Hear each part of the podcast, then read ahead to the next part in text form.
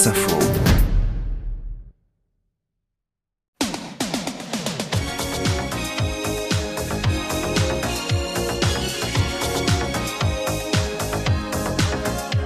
And here he comes, General Patton, General Abrams.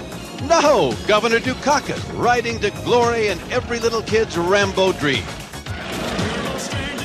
Pendant que l'Amérique danse sur Rick Astley à l'automne 1988, les journalistes américains hurlent de rire en voyant le candidat démocrate Michael Dukakis débarquer devant eux, minuscule sur un tank énorme pour une opération de communication plutôt ratée. On l'a entendu, le journaliste décrit un enfant qui rêve de jouer à Rambo. Mais quelle mouche a piqué le sénateur du Massachusetts? Favori durant l'été jusqu'à 17 points d'avance fin juillet, Dukakis a vu Bush revenir à sa hauteur puis le dépasser.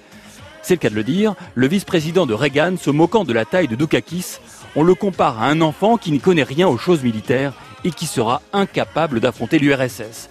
Alors pour répondre, la campagne démocrate a l'idée géniale de le faire monter dans ce fameux tank avec un casque sur la tête.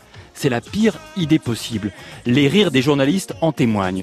Le président Ronald Reagan fait la blague la plus drôle de la campagne. On n'a pas vu une telle transformation depuis Dustin Hoffman dans Tootsie.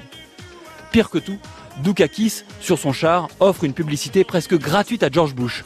Sur les mêmes images, le candidat républicain fait la liste des armes que le sénateur a refusé de financer et les opérations militaires américaines qu'il n'a pas soutenues.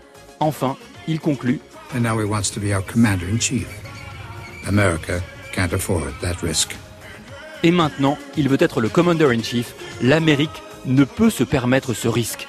En montant sur ce char, le 18 octobre 1988, Dukakis a dit adieu à son rêve présidentiel.